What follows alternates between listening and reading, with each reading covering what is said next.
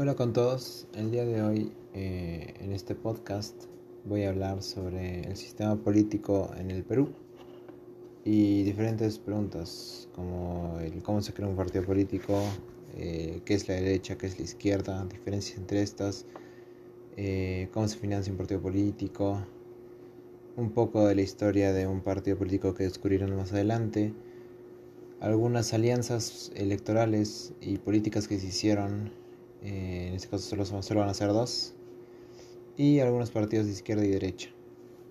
Así que quédense escuchando. Bueno, empezando, eh, vamos a hablar sobre cómo se crea un partido político. Bueno, un partido político lo primero que debe hacer es inscribirse en el registro de organizaciones políticas, o también conocido como ROP. Eh, este está a cargo del Jurado Nacional de Elecciones. La inscripción se debe constar de un nombre de partido político, la fecha de inscripción, eh, los nombres de los fundadores, dirigentes, representantes legales, apoderados, eh, la síntesis del estatuto y el símbolo del partido. Em, luego de esta solicitud, eh, en esta solicitud también se debe incluir actas de constitución de las comités partidarias así como de una relación de afiliados equivalente como mínimo al 0,1%, lo cual sería eh, ahora mismo unos 24.800 afiliados. También se debe incluir un acta de fundación y el reglamento electoral. El partido político también se organiza sobre la base de comités partidarios conformados por eh, ciudadanos domiciliados en la localidad de cada comité. Los comités se, constituyen mediante una acta suscrita por no menos de 50 afiliados. Eh, estas deben tener comités de partidos en funcionamiento permanente en no menos del 80% de los partidos de los departamentos de Perú, es decir, en unos 20 departamentos, y no menos de un tercio de las provincias, o sea, unas 66 provincias. Eh, básicamente este es una institución de partido político que va, eh, eh, que va aspirando a algo nacional. también se debe tener en cuenta que la inscripción, de partido político, la inscripción de este partido político se cancelará si es que en la última elección obtiene menos de 5 congresistas en más de una circunstancia y menos de un 5% de votos válidos a nivel nacional en la elección congresal. También se considerará la inscripción si el partido político no participa en elecciones regionales en más del 60% de las regiones. Es decir, que por lo menos en 11 regiones tiene que estar presente ese partido político. O si no, en las elecciones municipales, que es por lo menos la mitad de las provincias, es decir, unas 98 provincias. Y también en un tercio de los distritos, o sea, por lo menos unos 625 distritos. Los partidos políticos que presentan candidatos deben entregar al, J, al Jurado Nacional de Elecciones su respectivo plan de gobierno de acuerdo con el nivel de elección que corresponda.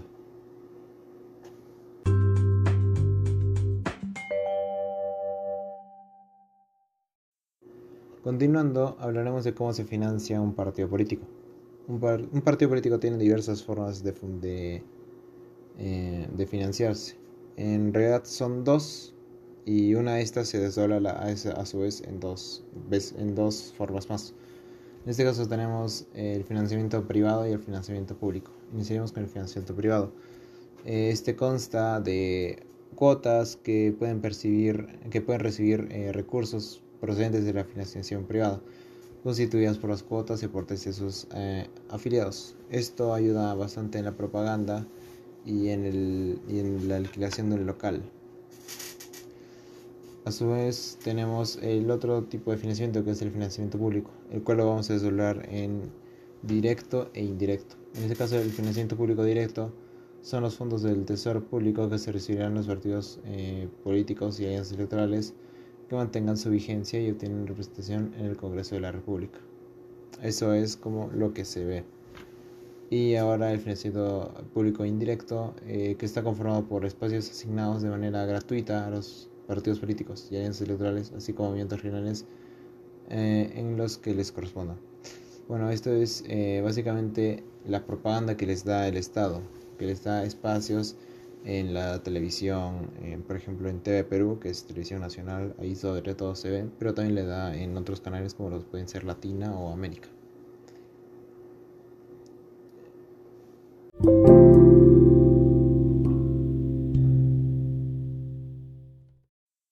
Prosiguiendo, vamos a hablar un poco sobre la derecha y la izquierda.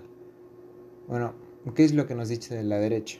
La derecha nos habla de un bienestar individual, mientras que la izquierda nos habla de un bienestar colectivo. La derecha nos habla de el Estado debe estar lo menos presente posible, o sea, no debe intervenir en casi nada. Mientras que la izquierda nos dice que el Estado debe estar presente en todo.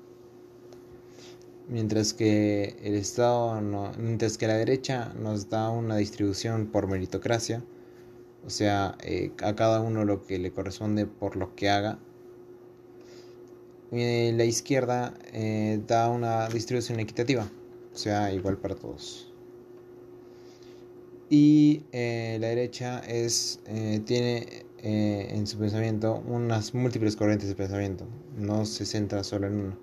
Mientras que la izquierda considera que solo eh, es el único actor político del Estado, o sea, solo una corriente de pensamiento. En cuanto a movimientos de derecha, tendríamos el conservadurismo y el liberalismo. Son los más claros que existen. Y en la izquierda, eh, los movimientos más destacados son el marxismo y el leninismo, que son bastante controversiales, pero al fin y al cabo sí son de izquierda.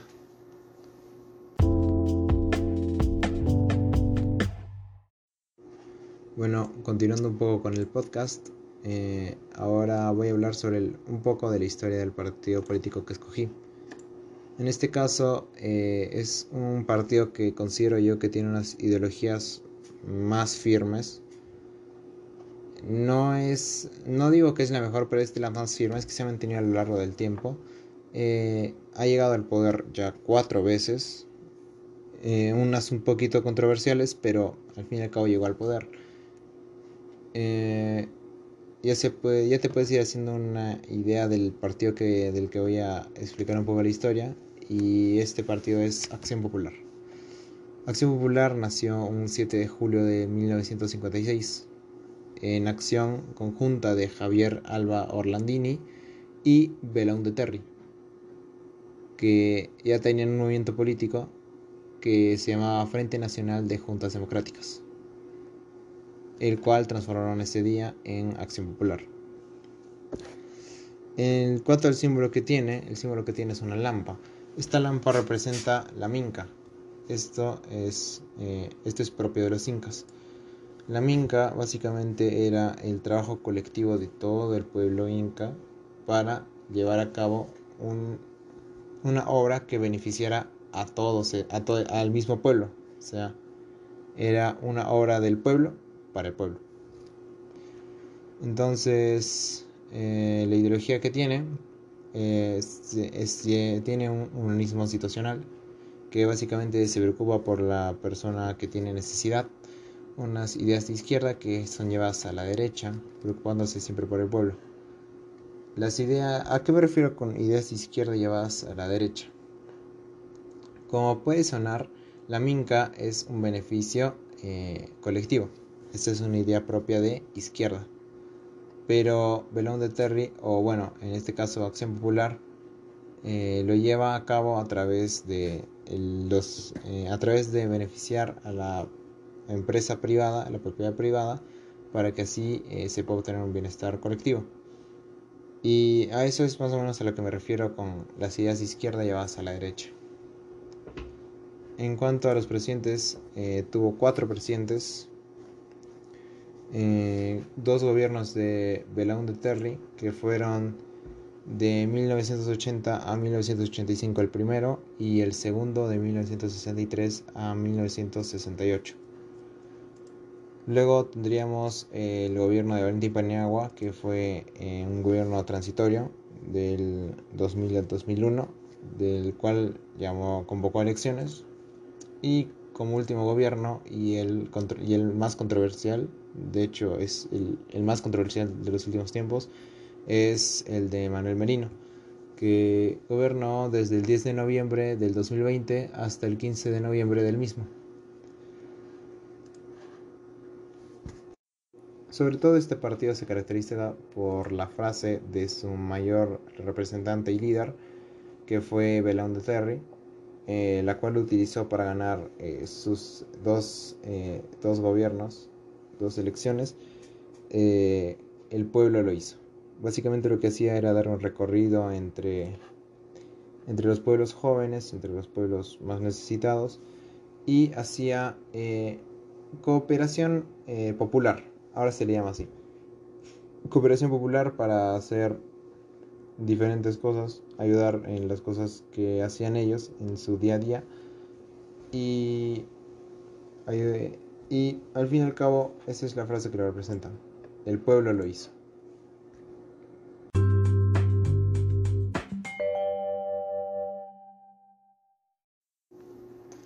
Bueno, ahora toca hablar sobre las alianzas electorales y políticas. En este caso voy a hablar primeramente sobre la Alianza Electoral Perú Posible. Esta alianza electoral eh, tuvo eh, lugar en las elecciones de 2011. Si bien no tuvo unos resultados favorables, sin embargo no fueron los esperados. Eh, en este caso estuvo integrado por los partidos de Perú Posible, Acción Popular y Somos Perú y mientras que los movimientos integrantes de la alianza, o sea, partidos eh, regionales, tenemos Fuerza Loretana, Reforma Regional Andina, Integración, Participación Económica y Social PUNO y Fuerza Arequipeña. En cuanto a los resultados electorales, eh, no el candidato Alejandro Toledo no logró, no logró la banda presidencial, se quedó en el cuarto lugar mientras que la lista de candidatos a congresista quedó en tercer lugar. La verdad, ese, ese, sí es un número bastante bueno. Los congresistas electos, eh, de un total de 130, 20 fueron elegidos de esta alianza. 6 de Perú Posible, 5 de Acción Popular, 2 de Somos Perú, 3 congresistas de diferentes eh, movimientos políticos, regionales y cuatro congresistas independientes. En cuanto a los parlamentarios andinos, hubieron dos de esta alianza. Eh, de los 15, eh, solo, solo fueron dos, pero al fin y al cabo es un resultado bastante bueno comparado con la siguiente alianza que voy a mencionar a continuación.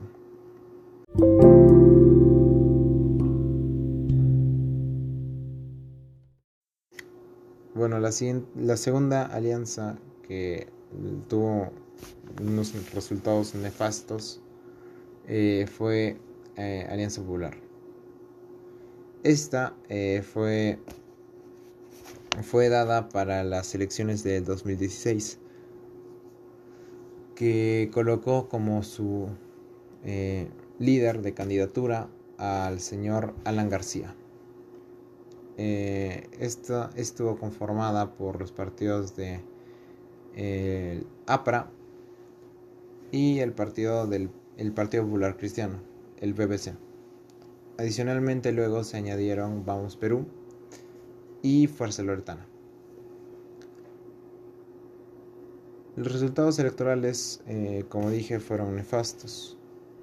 Eh, Alan García quedó en el quinto lugar, obteniendo un 5,83%, superando muy apenas la valla electoral, eh, pero lamentablemente no superó la siguiente fase porque solo consiguieron 5 escaños en el Congreso de la República, un número bastante lamentable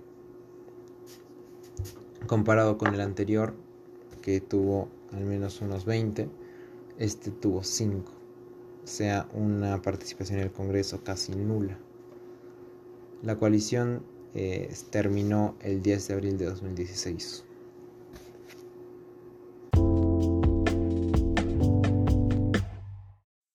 Bueno, y ya para finalizar, eh, voy a hablar sobre partidos de izquierda y derecha en el Perú.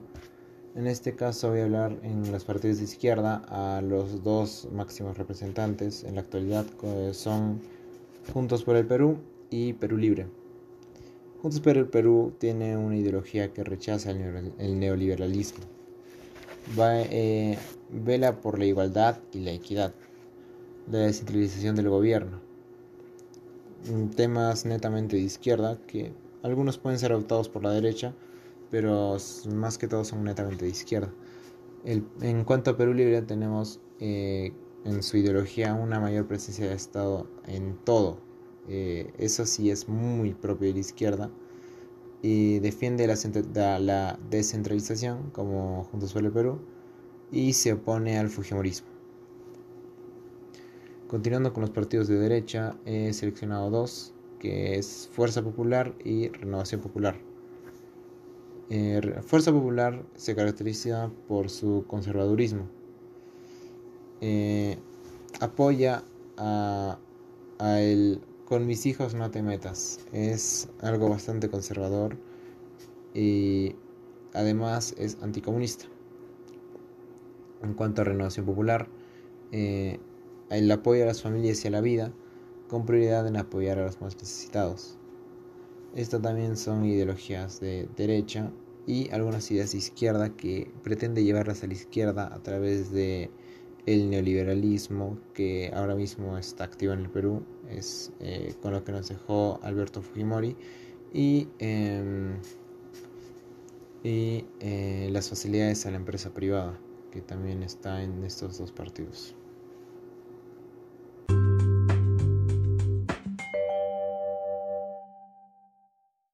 Bueno, eso fue todo. Muchas gracias por escuchar este podcast. Espero que te haya gustado y hasta una próxima.